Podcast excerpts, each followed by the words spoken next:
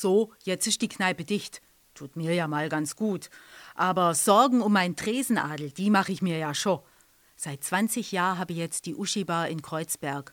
Und fast so lang ein paar Stammgäste, die zum Teil täglich bei mir aufschlagen.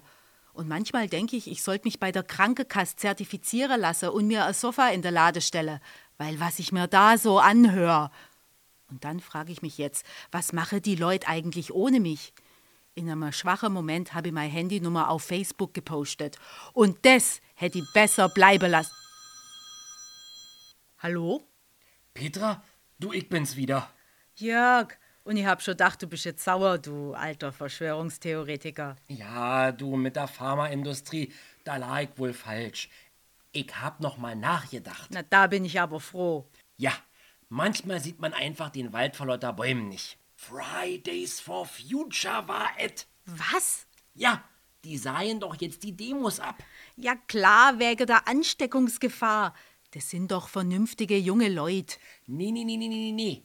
Das soll doch nur so aussehen. Aber eigentlich stecken die doch hinter dem Ganzen. Jörg, bitte, erinner dich an unser letztes Gespräch.